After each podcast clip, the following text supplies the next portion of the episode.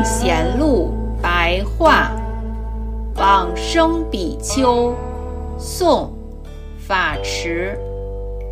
法池不清楚他的出身，居住在化度寺，修习弥陀忏法三年，然二指供佛，以增寿戒法。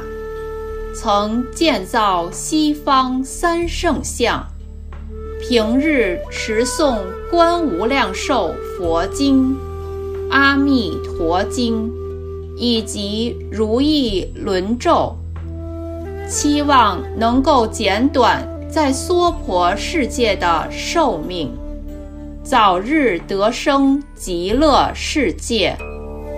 有一天，稍有疾病，在佛前哭泣祈祷，愿阿弥陀佛慈悲垂手接引。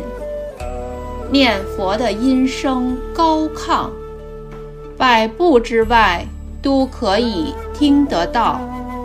这时，忽然见到阿弥陀佛丈六金身，站在莲池之上，然后自言自语说：“我已经得中品往生了。”接着。